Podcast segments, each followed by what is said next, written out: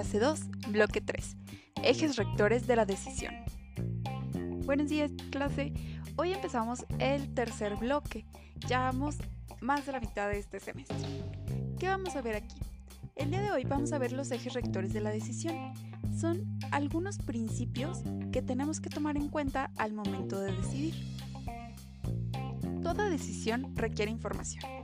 Una decisión tomada sin información es una alternativa de muy alto riesgo. En la decisión de una carrera profesional, la información necesaria para determinar la mejor opción proviene de dos fuentes. Una la estuvimos viendo el parcial pasado, que es la interna. Estos datos provienen de ti mismo, que vas a elegir tu ocupación, consideras datos de ti mismo como intereses, aptitudes y rasgos de personalidad. Y la otra es la fuente externa. Esta la vamos a ver el próximo parcial. Esta información proviene del medio y se refiere de todos aquellos datos que nos hablan de las características y perfiles que tienen las diferentes carreras profesionales, las materias, los objetivos, las perspectivas de trabajo y además las instituciones o universidades que lo ofrecen. En la página 7 de su cuadernillo van a encontrar los ejes rectores de la decisión. Ahí viene un nombre muy curioso, Bel Belarmino Rimada. ¿Quién es esta persona? Esta persona es la que define los cinco principios rectores de la decisión en un libro que publicó en 1996, por eso viene esa fecha entre paréntesis. Y vamos a ver de uno por uno. El primero es el principio de congruencia. Toda decisión vocacional está animada por este principio, aunque desgraciadamente no en todos los casos se observa su aplicación. Este proceso se inspira esencialmente en la necesidad que tiene el ser humano de vivir una íntima relación válida entre lo que puede hacer, lo que le gusta hacer y la carrera u ocupación que ha elegido para su realización profesional. En otras palabras, el educando, o sea, la persona que está estudiando, busca, de acuerdo a sus propias aptitudes e intereses, la carrera que más correlacione estos tres aspectos.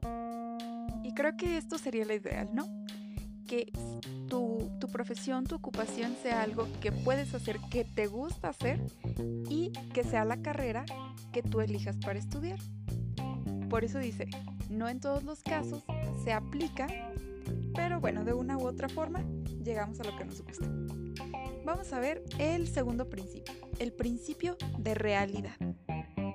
Ocasionalmente este principio, en algunas ocasiones, se opone al de la congruencia, ya que el estudiante se orienta hacia una carrera, pero teme no conseguir la fuente de trabajo al término de sus estudios, y por ello prefiere renunciar a sí mismo y optar por una ocupación que ofrezca un mercado confiable en el trabajo.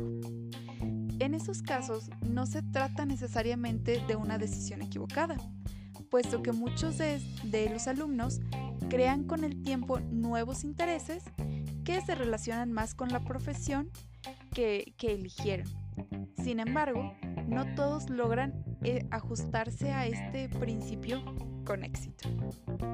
Y esto le pasa mucho a las personas que quieren dedicarse a cosas artísticas, pintura, música, dibujo, danza, porque en nuestro país no son profesiones bien pagadas.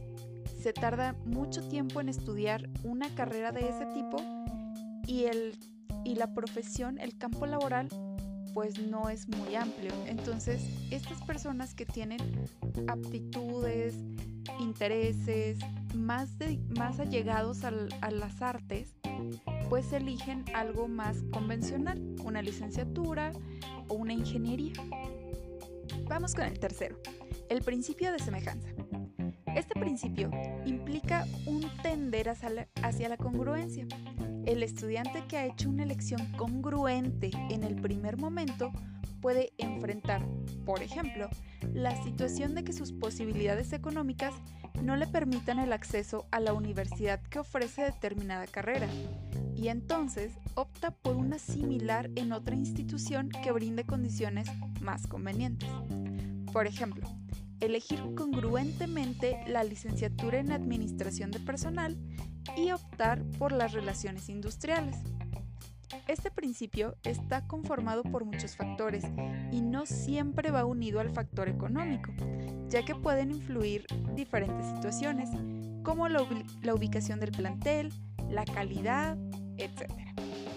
El estudiante que elige de acuerdo con este principio tiene más posibilidades de realizar felizmente su ocupación futura que aquel que se rige por el principio de la realidad. El cuarto principio es el residual. Son pocos alumnos cuya decisión se apoya en este principio. Cuando calificamos a este proceso como residual, nos referimos a aquella situación en la que el estudiante muestra interés en dos carreras de áreas y familias completamente distintas. Por ejemplo, medicina y letras. Nada que ver. Casi siempre se muestra mayor tendencia hacia una de ellas, aunque sea muy ligeramente. Y lo que hace el aspirante es dejar la que tiene en segundo lugar como una posibilidad en caso de no lograr su ingreso a la primera carrera. Y por último tenemos el principio de aleación. Igual que el principio anterior, son muy pocos los alumnos que se rigen de esta forma. Por ejemplo, un estudiante que tiene interés en mecánica y en biología humana, de manera que en un momento dado podría regirse por el principio residual, pero ya que los dos intereses son igualmente predominantes, le interesan al mismo nivel, este alumno podría combinarlos e inscribirse en la carrera de ingeniería biomecánica o ingeniería biomédica.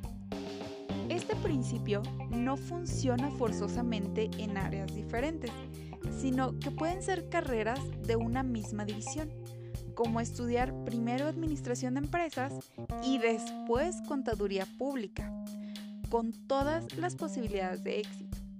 Esta es una, es una modalidad congruente. Entonces chicos, hasta aquí el día de hoy. ¿Qué les parecieron estos principios? Suenan interesantes, ¿no?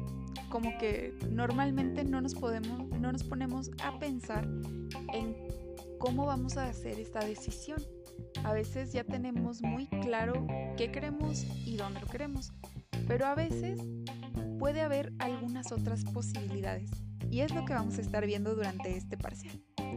Chicos, si tienen dudas del tema, déjenmelo en los comentarios y si no, me dejan, no tengo dudas, maestra.